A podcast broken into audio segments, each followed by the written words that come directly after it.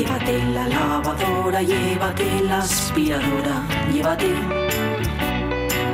Llévate el secador de pelo. Llévate el horno, microondas, el casete, la olla express, pero la radio es mía. La radio es mía. La radio es mía. Y quédate con todo lo demás. La radio es mía. Con Pachi Poncela.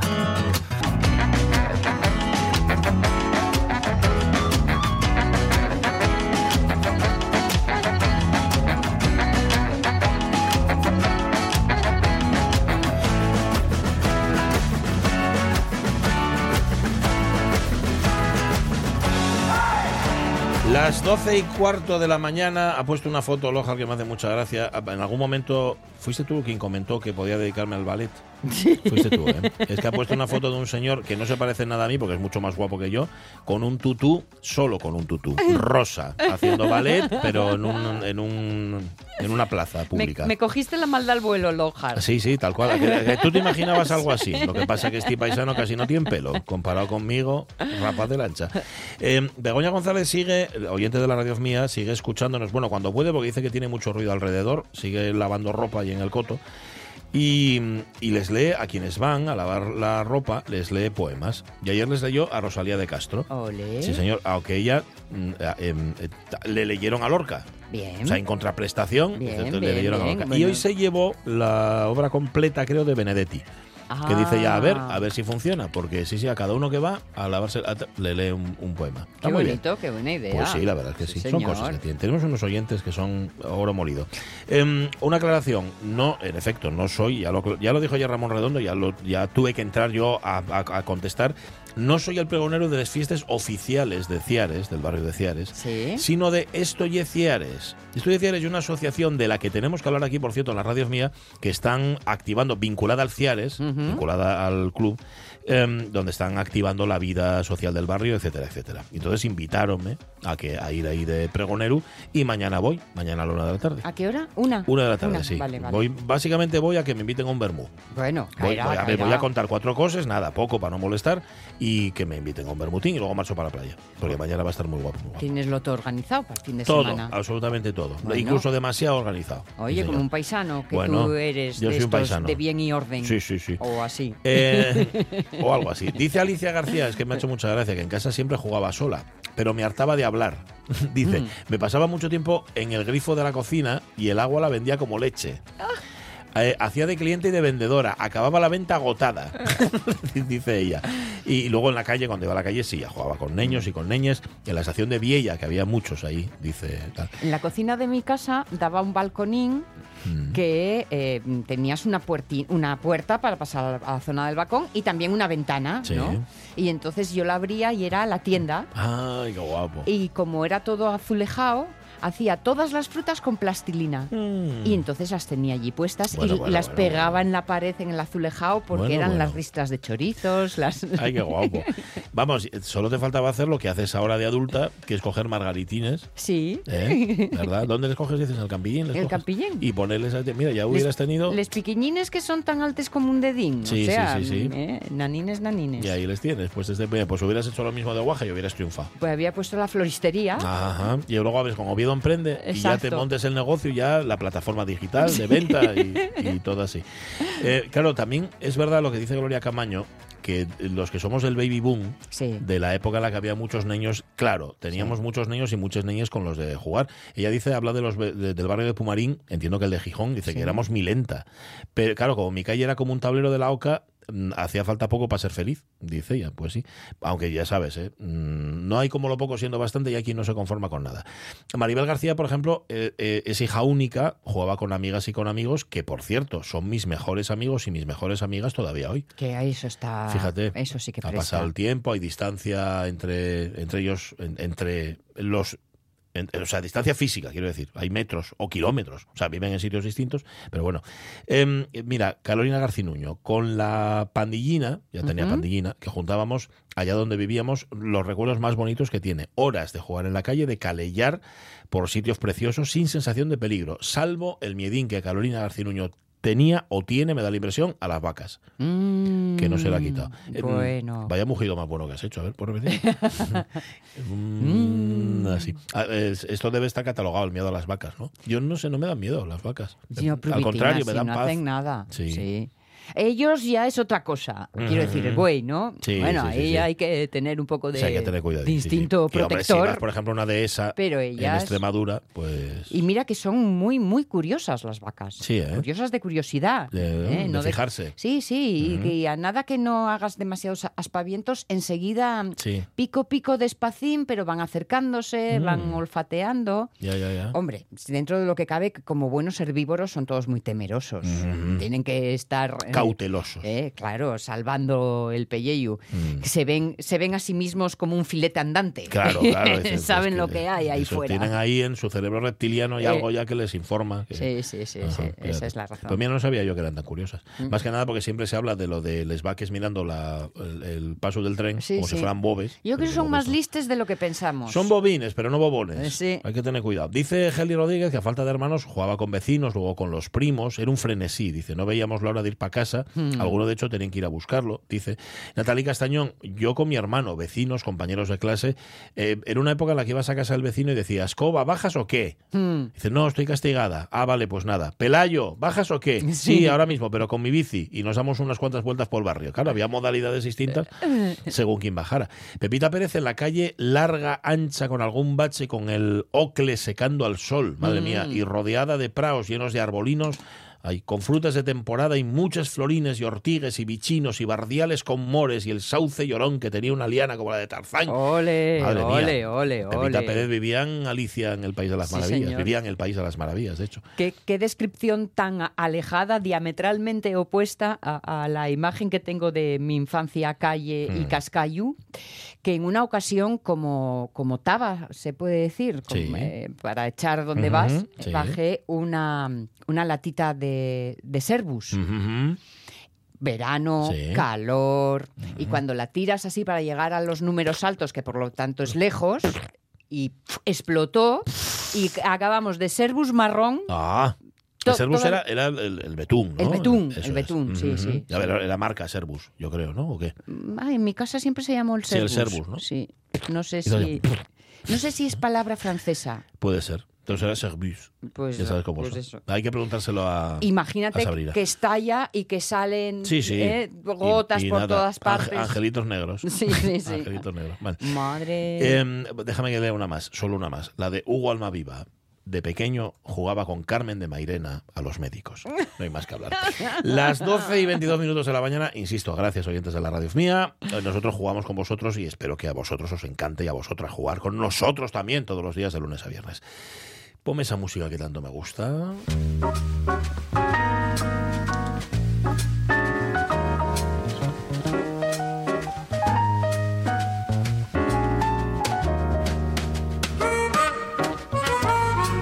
Claro, estaba, estaba pensando, yo nunca, nunca, nunca, bueno, ya son años eh, que nos conocemos y que nos tratamos, nunca había a Rafa Gutiérrez Testón de traje y corbata. Mm. Pero tú imaginas a Rafa de, con, corbata y traje. En una boa. Eh, ole, viva los novios. Pa- la- vas, bueno, puede que, Rafa, ni siquiera lleves corbata cuando vas de boda. Pues mira, las últimas veces sí que a las bodas, las últimas que fui, fui con corbata, que no sé hacer el nudo de la corbata. Ah, yo tampoco. decirlo públicamente. Yo mi, tampoco. herma- el, mi hermano que me lo hace, me lo deja preparado y yo, eso de tirar. No sé hacer el nudo de la corbata. Yo tampoco, ya somos dos. Eh, ¿Conducir tú conducís, Rafa? No, tampoco, Tampoco, tampoco, ya somos dos. Muy bien, somos, somos totalmente, ya te digo yo que sí. Sois los hombres de ahora. Eh, a mí es que eh, ya me, mole, me molestó un montón el llevar corbata. A primero, Sí. parezco un chateru, con perdón, eh, para los chateros, Sí, sí. o sea, para quienes se dedican al comercio de ganado, porque me imagino que cuando esta expresión quiere decir que bajaban, cuando bajaban al mercado, ponerse guapos. Sí. Y claro, no, no cuadraba nada con tal. Pues yo, yo parezco un chaterú de estos. Yo, yo me veo Muy feo. disfrazado siempre. Claro. Yo veo a gente por la calle con traje y corbata y digo, si yo saliera a la calle... Bueno, mi hermano, y tuvo un hermano que vive cerca de Pachi, que Sí, se parece a mí, que sí, trabajando muchas veces por, por el invierno, trabajando, tiene que ir con traje y corbata y yo lo veo normal a mi hermano, pero yo me veo con el traje y corbata y no me veo normal. disfrazado. Pero eso, eh, veo a, a mí normal, me pasa lo Me veo mismo. que me va a estar mirando la gente como algo, Sí, sí, sí, sí. a dónde va. Pero los que usan el traje y corbata de, de trabajo, Mm. para Sí. ellos son un poco uniforme. el, el uniforme, exacto, El el, uniforme, el mono, sí. el mono. Pero ya lo tiene, ya, pero es que lo llevan de otra manera. Claro. Se les nota. Sí, sí, sí, sí, sí, Ellos claro. lo llevan de normal. Esa cierta diferente. displicencia de Mm. quien está acostumbrado, ¿no? Yo fíjate que de hecho para presentar eventos, actos y todo lo demás, últimamente ya salvo que me lo exijan, no Mm. llevo corbata. ¿Por qué? Porque yo con una corbata me siento incomodísimo, no, Claro. no me siento yo, da Claro. la impresión de que soy otra persona y que estoy fingiendo. Mm, digo yo, la misma yo sin embargo me dice, ay, estás guapísimo con la corbata, con el traje, con no sé qué, digo, no sé. Y Rafa, tú que tienes buena planta y encima estás tan curioso, tú con un traje, chico, o sea, Bueno, bueno. James Bond, James Bond, Sí, total. Sí, ¿eh? sí, sí, casi. Bueno, no, no, pues- yo me siento muy disfrazado. Ya, no, no sé. no me, si- no me siento yo, me siento muy raro. Y tú- y pones, Mucha eh. corbata usé yo en los 80. Sí. En los 80. Ah, tipo, tipo Nijol. Eh, a Nicole, Por claro. ejemplo, por Sí, ejemplo, sí, sí, sí. Ella cogía, Nicole cogía la, bueno, y la actriz, Diane Keaton, la ropa que tenía por casa y fíjate, lo hacía así de una manera, y creó estilo. ¿eh? El que sabe, sabe, Hombre, amigo. y el que sienta bien, sienta bien. Bueno, Eh, em, es que hay gente ¿qué? que hace guapa la ropa, yo lo digo siempre. Sí, sí, señor. No sé, Sí, señor. no sé si ahora sabría repetirlo, pero llegué a hacer muy buenos nudos Wilson. Sí, ¿eh? ¿eh? Que el me Wilson enseñó y mi el, señor el pa- gordo. el doble, el doble, ¿eh? el de verdad, El que el me parece más elegante, el, el gordo. Sí, sí, me sí. sí. enseñó mi querido padre una tarde entera de pruebas y error. Pues ya sé a quién manda, ya sé a quién manda hilo, porque yo mando hilo a la mi mujer, sé que muchas veces me lo hace ella. Sí. Si hay alguien alrededor que sepa hacerlo, yo que sé, en el evento que sea también, pero ya tengo ya Sonia aquí apuntada y me lo va a hacer ella la próxima vez. Bueno, este es el momento de Rafa Testón, que sin traje. ¿Cómo vas ahora? ¿Qué llevas puesto? Pantalones cortos. Pantalón, vaquero corto, camiseta, playeros y Sí, sí, sí. calcetines de estos que no se ve mucho el calcetín. Tal cual, tobi- Tal cual. de estos Una- tobilleros, ¿no? esos, esos. Camisetas transgresoras, además. Semana Negra transgresoras, que me la que me la compré ahí a Dulce Gallego hace Ah. unos cuantos años y ahora y era ahora todo el mundo quiere esta camiseta, pues Sí, ya no ¿eh? hay. Este Es ciclo que hay una Semana Negra de transgresoras, Sí. muy guapa, pues mira. que se hace de los años a no lutir nadie. Claro, y además tú puedes, puedes seguir poniéndola porque como no engordaste, Claro, sigues a tipo. no, estás curioso, Ahí quedarte sigo. bien. y esto- y Ahí así. sigo. Bueno. Oye, ¿tienes libro hoy para regalar? Sí, hombre, Sí, por ¿eh? supuesto. Cortesía por de Random supuesto. House. Ya tenemos, ya, rega- ya regalamos eh, dos semanas, tercera, Sí. tercer viernes. Tenemos además uno de mis libros favoritos del año pasado, que lo recomendé mucho, una autora que ya estuvo Feria de Libros Sisión, Semana Negra y ahora está en el Celsius.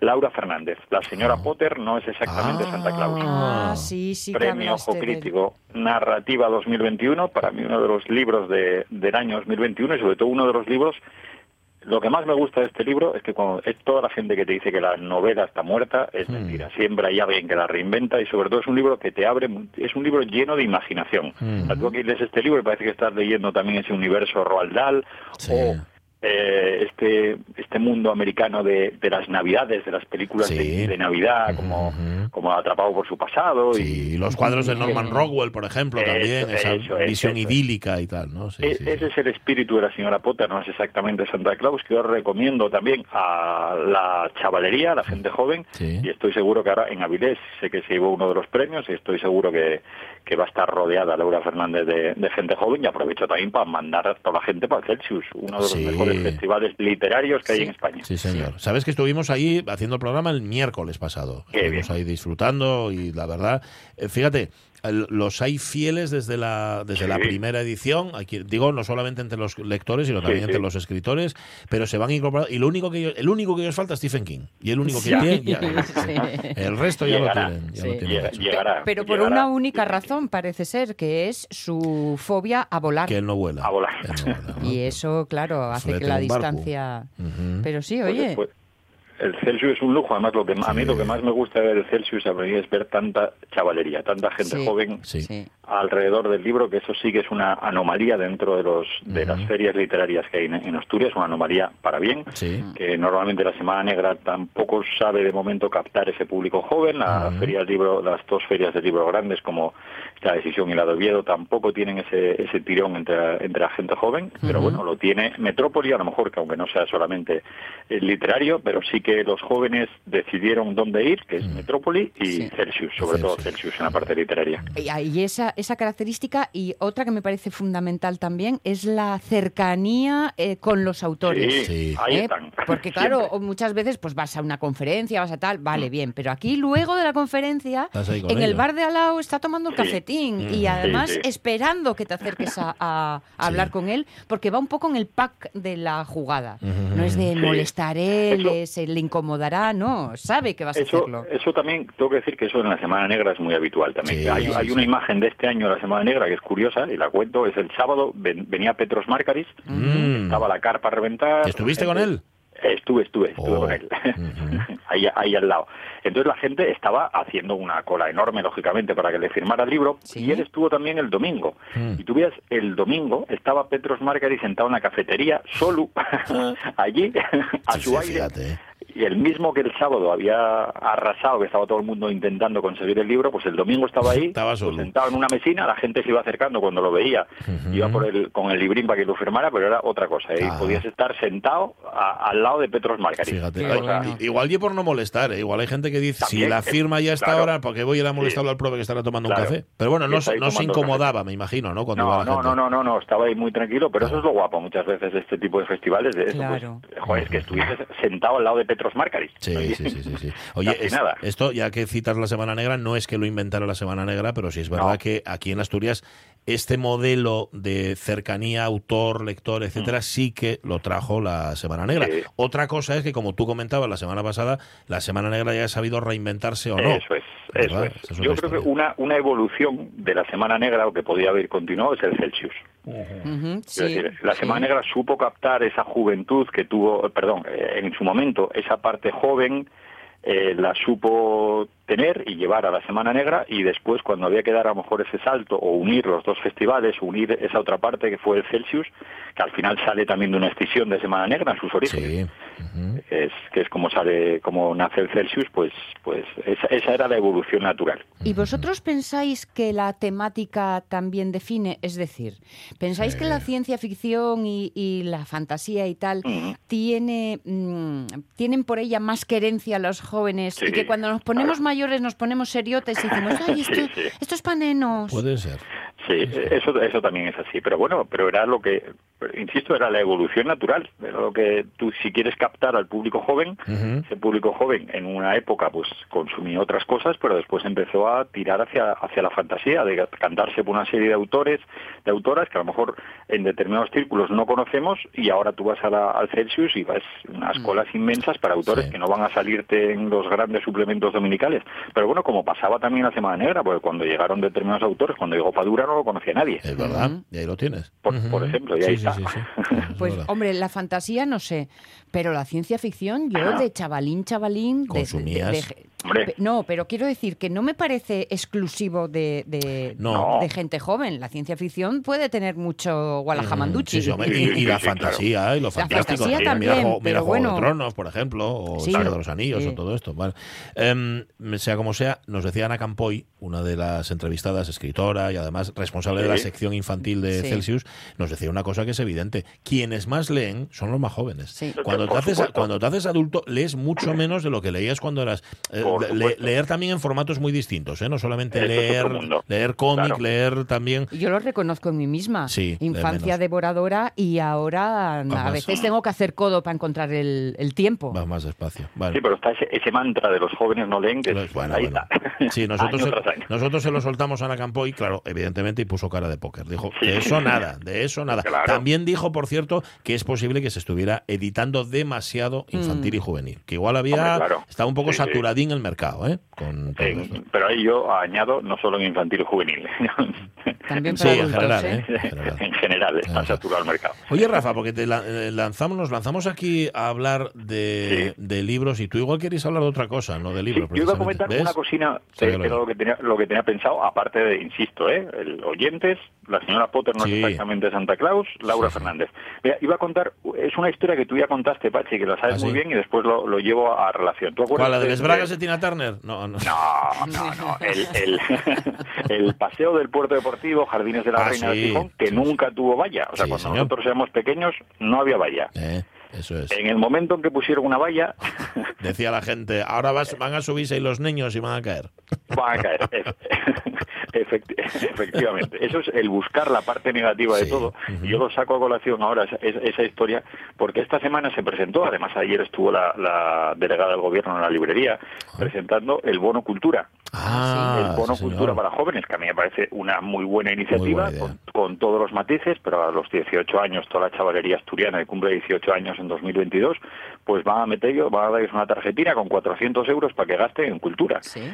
200 euros para eh, eh, museos, cine, teatro, Para música. tickets, ¿no? Digamos, Tickets, para entradas. 100 eso es, 100 euros para soporte físico, libros o, o música, por ejemplo, para simplificar, y 100 euros para soporte soporte digital. A mí parece una muy buena Bueno, iniciativa que sí. viene a sumar.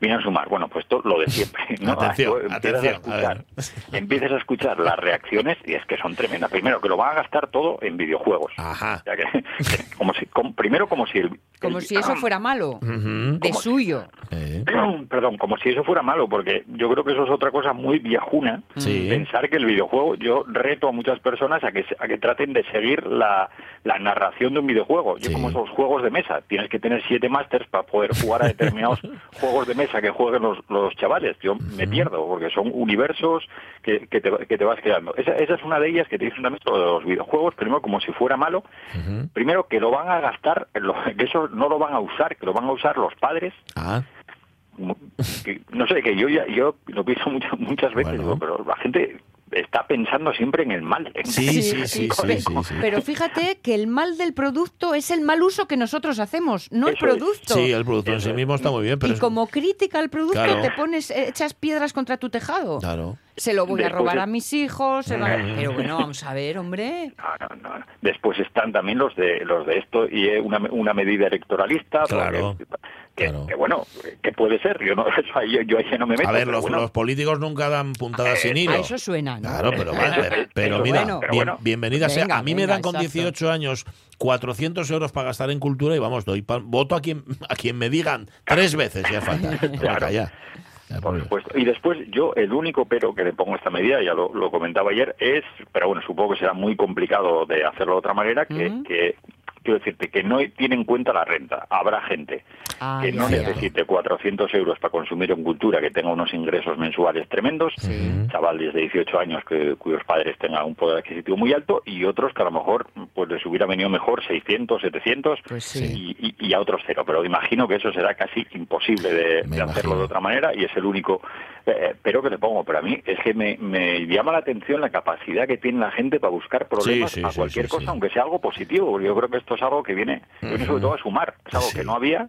y incluyo también al sector de- del libro, librerías, que dicen. "Ah, es que para, para nosotros solamente son 100, bueno, es que vamos a tener que darnos de alta en el programa, bueno, es que a ver cuándo lo vamos a cobrar. Bueno, Mm. ese, ese pesimismo que, que nos arrastra muchas veces a todos los que estamos en, en un- en un comercio, de buscar el pero, algo que es un trámite sencillísimo el que tienes que hacer para, para inscribirte, que yo animo a tiendas de música por lo que me toca y a librerías a que se inscriban en, el, en, en este programa, pues yo creo que viene, viene a sumar, que después harán, se hará el uso que se haga, pero bueno, son 7.000, creo que son casi 8.000 jóvenes asturianos que este año cumplen los 18 años, por, en el caso de Asturias, que van a tener ahí una tarjetina con 400 euros para consumir y Es a- que- en cultura y animarlos a que, a que lo hagan. Y claro que esto no va a ser la solución y de repente vayan a estar los chavales hablando de, de Dostoyevsky por el y escuchando a Tchaikovsky. No. No, pero bueno. Seguro que no. Y, ah, Pero Yo no además le veo una doble ventaja a esto y es que evidentemente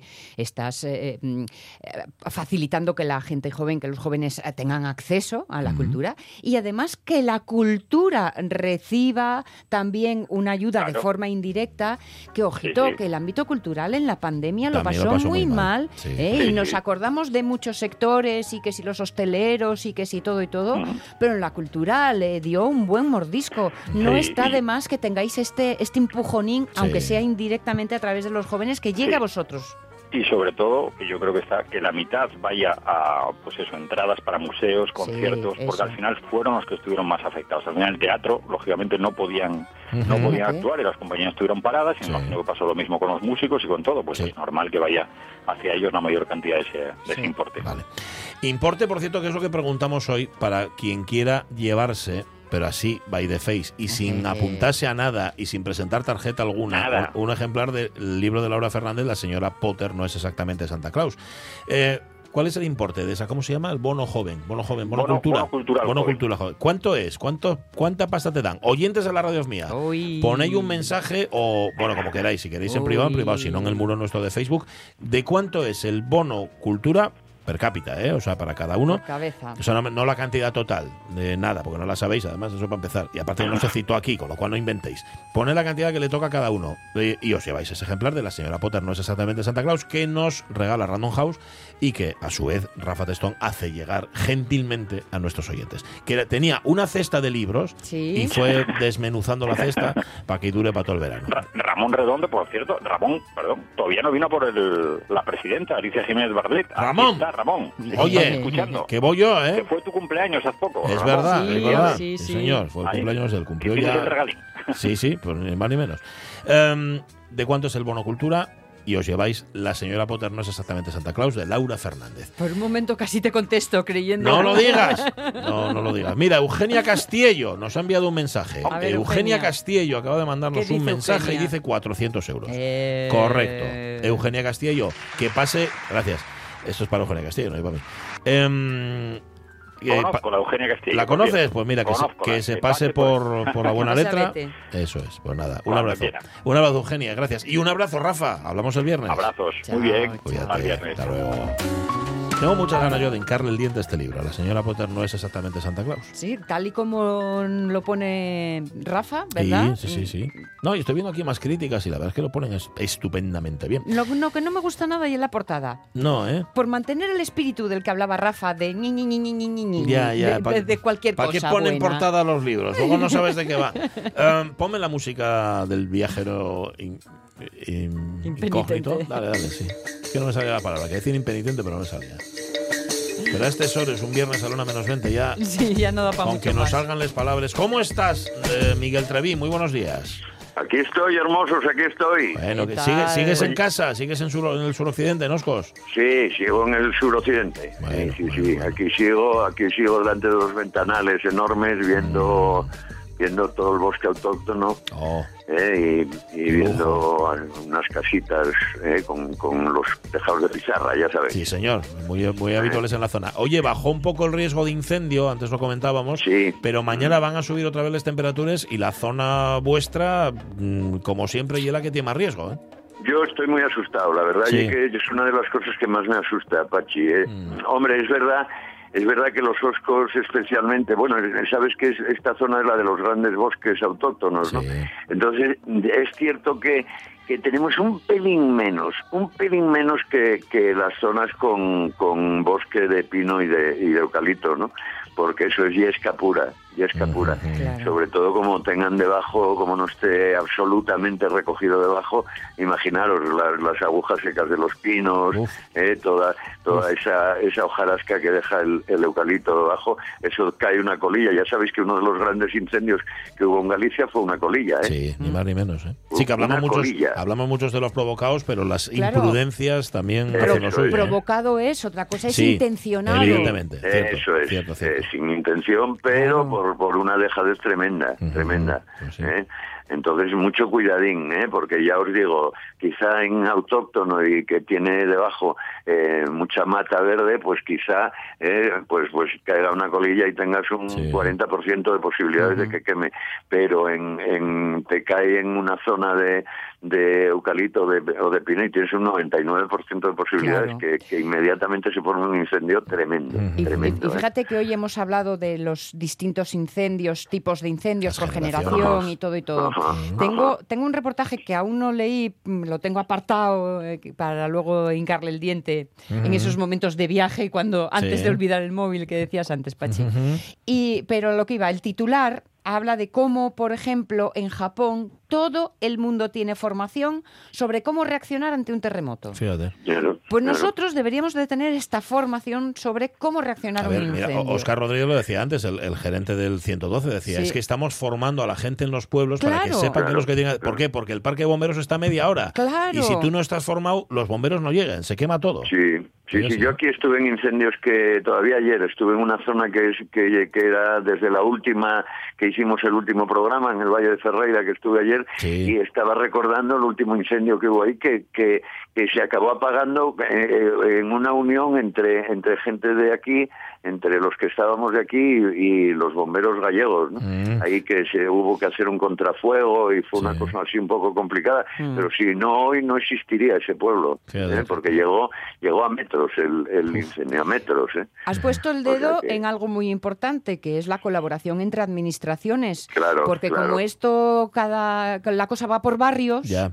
No está unificado, pues... sí, sí, sí. eh, Bueno, Pues que se unifique. Que se unifique y que haya formación. Oye, es. ¿estás metido en casa? ¿Estás metido en casa Sí. por algún motivo? O sea, ¿tienes, Bueno, tienes miedo a salir? A- Acongojado, ¿no? Quieres decir. Estás un Acongojado, muy, muy acongojado. ¿Qué te pasó? ¿Qué con te los congojos aquí. Sí, sí, totalmente. ¿Qué te Bueno, pues nada, que soy más o menos persona non grata. Es que me, me, me traéis unas complicaciones Oye, de chico, verdad, pero ¿eh? si saques tú los temas y es tú el que te metes en los charcos, déjanos en paz. ¿Qué te, qué- Igual andes es verdad, igual es diciendo? verdad. qué te pasó? ¿Qué te pasó entonces? bueno, nada, hielo de siempre, no, si no estoy muy preocupado, pero bueno, ¿eh? por,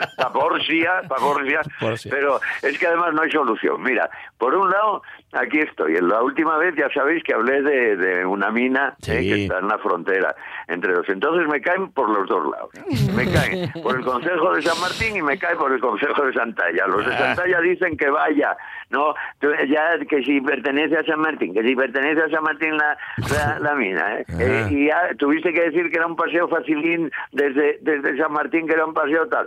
Bueno, bien, y los de San Martín, Sí. enfadadísimos, porque dije que la mina de Talladas desde, desde Santa Eulalia y que era una ruta mal planteada, ¿no? Ah. Eh, es decir, me caen por los dos Claro, claro, a ver, pero vas tú, a, vas tú a meterte, vas tú a meterte al charco. No obstante, también te digo, cuando tú estás hablando, yo lo entiendo así, cuando tú hablas, no hablas ni de ni de un concejo, ni de- hables de Oscos, hables de la comarca. No, me, sí, sí, sí. ¿No? Yo, aunque soy de aquí, ya lo sabéis, y soy de Santa Eulalia de Oscos, de, de- de- mi casa está aquí, y me- siempre hablé, ya al poco de, volver aquí, me di cuenta que eso era una, eso era un, error absoluto, Sí. era un error absoluto. Daros cuenta que estos son tres consejos que cada uno tiene 400 habitantes más o menos. ¿eh?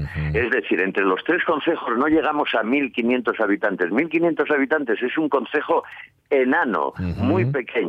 ¿Eh? Eh, estamos dividiendo las fuerzas por todos los lados, con tres eh, alca- alcaldías, con tres eh, mm, eh, piscinas, con tres piscinas, Sí. con tres, todo, todo multiplicado por tres cuando realmente eh, somos consejos muy pequeñinos y que necesitamos que ahora mismo hay son consejos que recaudan muy poco dinero y que cuanto más fuerza se tenga mejor. Además yo siempre lo comento y lo comento aquí, eh, eh, las tri- la tribu nómada que, que dominó este territorio, que es todo lo que hablamos estos tiempos, no tenía líneas. No. ¿eh? ¿no? Eso de las líneas eh, lo creamos mucho después. Ellos eh, eh, mm, dominaban un territorio eh, que además ellos iban cumbreando, iban cumbreando por aquí, por la zona de la Bobia, la Garganta en Villanueva, luego pasaban a, a- a Ventoso y a Brañabella por aquí, Santa Eulalia y de ahí a, a- a Marón y al, y al Pico de del Chao en, en San Martín, y eso, lo iban cumbreando todo y eran su dominio, porque aunque eran nómadas, era cíclico, ellos volvían a los, volvían otra vez, y, y para controlar un poco su dominio y para que otras tribus no llegaran, no tiraban ninguna línea ni les decían este pueblo y de aquí, este y de allí, ellos lo controlaban, lo conté el último día y vuelvo a contarlo, con sus muertos, con Mm. sus túmulos, Sí. donde enterraban a sus muertos, mm, elegían unos lugares muy especiales, unos lugares sagrados que hoy por hoy creemos que eran lugares con, con mucha fuerza telúrica, eh, que los arqueólogos dicen lugares mm, que lo que se ve y desde donde se ve, es decir, desde donde te ven Sí. ¿eh? y desde donde se ve. Era lugares desde donde de- eh, el sitio donde cre- pusiste el túmulo y donde y donde enterraste eh, a, a- a la gente de tu tribu se ve desde muchos sitios, se puede ver desde muchos sitios y desde ese sitio se ve parte del territorio y se ve siempre otro túmulo. ¿eh? Siempre. Si encontráis un túmulo, sabéis que siempre desde ese túmulo Se vais a ver otro túmulo de, de la misma O sea, está- tribu. están visual- aquí- visualmente conectados los, Siempre, los túmulos. siempre, ¿eh? lo que se ve desde donde se ve, Mm. siempre están conectados, efectivamente. ¿eh? Eh, de- y, y bueno, eso, y luego eh, la tontería, eh, de- todo esto ya sabéis, salió de lo de la mina Carmina, y- Sí. y ya expliqué además la última vez que había un telesférico que unía que unía a Vilarín de Trasmonte eh, con, con, con las talladas en Santa Eulalia de Oscos. Y además, imaginaros la gente, si la gente además es una tontería, que si mina Carmina, que si mina tal. No, la gente que era de Vilarín decía, vamos a la mina de Vilarín. ¿eh? Y la Mm, gente que era de Talladas claro. y que trabajaba allí eh, decía, eh, vamos a la, a la mina de Talladas. ¿no? Aparte que, que os voy a decir una cosa, enfadarse y, y montar Cristos por una mina que fue muy, muy, muy asesina, Sí, eh, una mina absoluta con una toxicidad terrible, eh, pues me parece una tontería. Que por cierto, tengo una curiosidad Sí. mi- fijaros, la última vez, la última vez que hablamos de todo esto, comenté eh, todos estos estos temas Sí. y acordaros que comenté que, que murieron todos los mi- Sí. mineros de, de esa mina, Menos murieron uno. de muy Menos mala uno, ma- sí. menos uno, Menos eh, uno menos que- sí, uno que queda. trabajaban en el lavadero, eh, que quedaba el viernes pasado, pero hoy no queda. ¿Cómo? eh, por des- sí, hombre, sí, por desgracia, Anda. Murió. por Ay, desgracia, pobre. que muere el último minero con, con 95 años. eh, la verdad es que Bueno. muere, me dijeron que muy sosegado y tranquilo con 95 años. eh, o sea que una muerte estupenda, a diferencia de todos los demás mineros de esa mina, vuelvo a decirlo. eh, y además que era mi informante, era, era familia, la mujer se apellidaba, se apellida igual que mi abuelo, Lomán Arango, y, y era informante. Aquella historia que os conté de la Pacinsas, eh, aquel, Ah, sí, con- aquel jocón que Contótela. colgando las tripas y Mm, daba vueltas sí. alrededor tal. Bueno, pues eh, toda esa historia me la había contado el Flor, eh, Manuel de Flor. Manuel eh, de don Flor. Manuel, eso es, don Manuel Martínez de Casa de Flor, Manuel de Flor. eh, dedicado hoy, hoy todo señor. lo que diga porque, pues- porque lo merecía, ¿eh? Sí, 95 años bien vividos y, y una pena porque se nos, se nos va muriendo la gente que sabía cosas súper interesantes de, de nuestras zonas, ¿eh? Mm, eso es verdad. Me- Menos mal que hay muchos como tú Que van por ahí que os vais preguntando. rescatando. Eso sí, es verdad. Menos mal. Eso Sí, es verdad. sí, sí, todavía hablaba ayer con, con Rodil, ¿eh? sabéis, este hombre que fue, que tiene varios libros escritos y tal, que lo Mm. encontré ayer, ¿eh? y se lo decía, digo, oye, eh, ya te puedes cuidar, nenín, ¿eh? que gente como nosotros, que, que somos los que vamos quedando de lo que fuimos recuperando de gente mayor como, como, como Manuel, ¿no?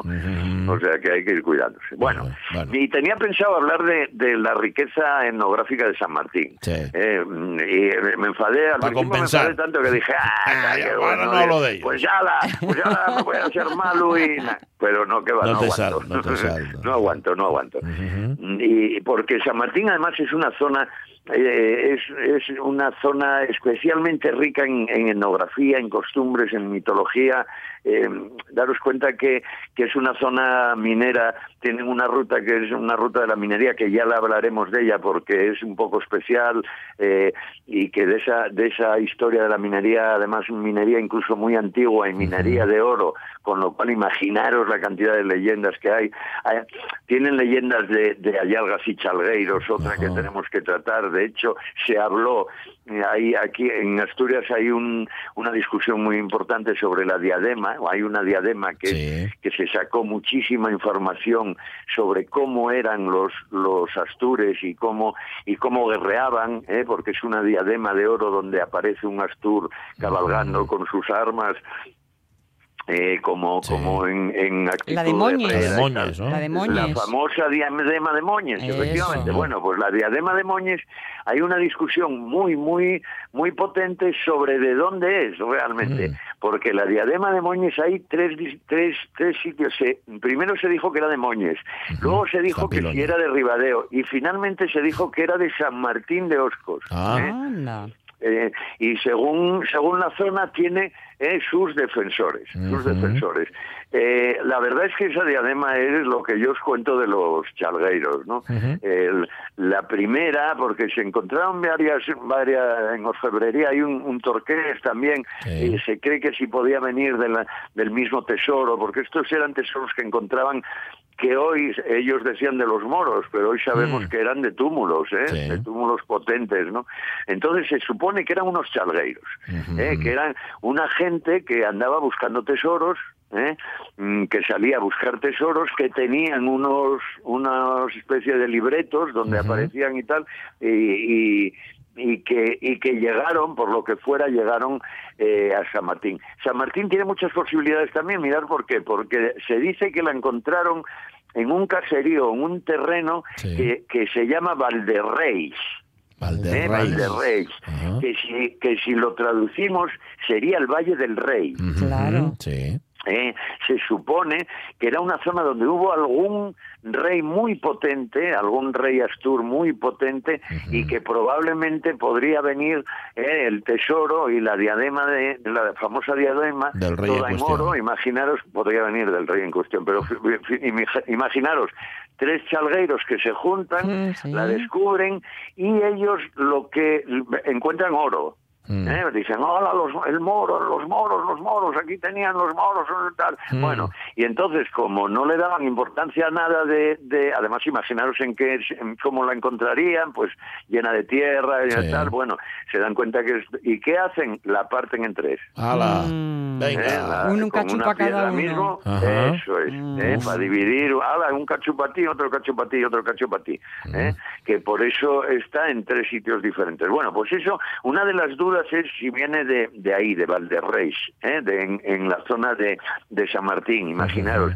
Y luego tiene uno de los cuélebres más poderosos de, de Asturias. Ah, en San ¿eh? Martín. ¿Ah, sí? Claro, claro, claro. Mira, yo siempre digo que en Asturias, ya, ya sabéis que el, el mito más poderoso que tenemos es el cuélebre, que es el, gran dragón alado, ¿no? Sí, el gran dragón sí. Ahí sí que no tenemos ninguna. Algún día eh, contaremos eh, más detenidamente porque porque tiene una historia muy guapa, ¿eh? Mm. Con- a la vejez que hacen, cómo entran en un- una mar especial, Mm. ¿eh? como tal. Bueno, pero en Asturias había cinco eran los más poderosos. ¿eh? Cinco, Cinco cin- cuélebres. cinco los grandes cuélebres que era uno en, Le- en Leitariegos, en, en la zona de Somiedo. Bueno, otro en Brañaseca de, de en la zona de Cudillero. ¿eh? Otro el de Salinas. Ah, El de Salinas, otro en, San- en Santa María de Allande, en Mm. Celón, Sí. ¿eh? en Santa María de Celón, en Allande, perdón, Sí. Mm, que ese tiene además una una cuando pasemos por ahí por Allande ya ya os lo contaré. Tiene una historia muy curiosa con un sitio por donde entraba que o- aún hoy eh, se puede mm, ver Ah, ¿eh? sí. aún hoy se puede ver.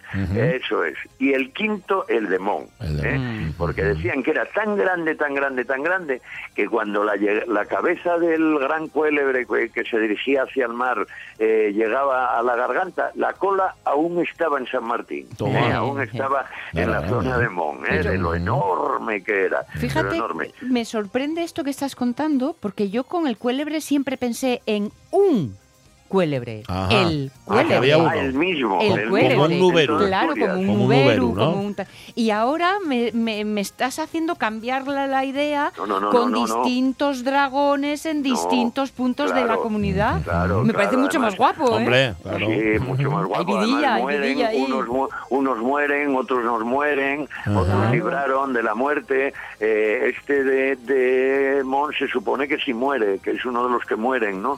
Eh, con todo lo grande que era, por ejemplo. Otro, otro se iba unido a una shana, por ejemplo, ¿no? Y eh, otros eran muy marinos, muy cerca, como el de el de el de Cudillero, por ejemplo, y el de y sobre todo el de Salinas. Y uno que se habla, que no lo tengo yo entre los cinco, pero se habla de uno de Gijón, ¿Ah, sí? ¿eh? de uno que ya investigaré más y ya os lo contaré un día, ¿eh? investigaré un pelín más y os lo contaré. Sí, se habla de, la, de un cuélebre que había que, y que bajaba a la playa, la Anda. playa de Gijón. Yo vi ¿eh? alguno, yo vi alguno por Tostadero. Puede ser, pues igual sí, ¿eh? Sí, sí, algún culebrón. Algún cuele- cuelebrón, efectivamente. Voy yo por ahí. Efectivamente. Bueno, pues has de, has de investigarlo. Oye, que no Pues- quiero que no quiero yo que es que está sonando música de fondo y queden unos Vale, minutos vale. y no quiero yo que Muy marches. Hoy que lo cerraste todo bastante bien. Em, dime qué está sonando, que esto que suena de fondo. Esto que suena de fondo hay un grupo de rock celta. Curiosamente es un grupo de Viena, de Austria. Ah. Rock celta, celta, música celta de Austria. Y es muy curioso, ¿eh? Eh, se llama eh, Céltica o Céltica Piper Rock. eh, no confundir con una céltica. Si buscáis por internet, no confundís que hay una que es la céltica, que es la orquesta céltica asturiana, que Ah, esa sí. ya la oiremos Sí, otro día. sí, ¿eh? sí, sí, de, sí. Eh, de sí, Mento. de Mento, De eso es, de Mento de Villa. Eso es, bueno, pues no la confundáis. Esta Vale. es la céltica Piper Rock eh, de, de Viena, Austria. Y están cantando un, un tema súper interesante que se llama Ferrum Noricum. ¿eh? Ferrum Noricum. Es un vídeo, ya viendo el vídeo ya flipas porque es un vídeo alucinante con, con mucha historia. Es un vídeo además que lo hacen en un castillo de 900 años y además metieron en un coro celta que dicen que es el más grande que se metió en, en ningún Ajá. vídeo. ¿eh? y, y con cientos de antorchas. Pero bueno, lo interesante es lo de Ferrum Noricum. Se supone que el Ferrum Noricum era un mineral especial de hierro, se supone, Sí. un mineral especial de los Alpes con el que los ferreiros celtas de, de la zona norteña eh, forjaban las espadas más fuertes de Ah, la época. decían. Eh, bueno, pues nada, vamos, vamos a marchar con él, vamos a marchar con él, con ese Muy ferro. bien, muy bien. Eh, eh, eh, buscarlo igual y necesi- ahí igual necesites uno para defenderte. Eh, hablamos el viernes si sigues, si sigues aquí. La espada, la Vale, espada. sí, señor, la láser. Un abrazo, Miguel Trevín, cuídate. Un abrazo y adiós, hermoso. Hasta luego, Adiós. hermoso, Chao. adiós. Rutas mágicas, lugares con magia. Miguel Trevín sabe contarlo muy bien. Volvemos el lunes.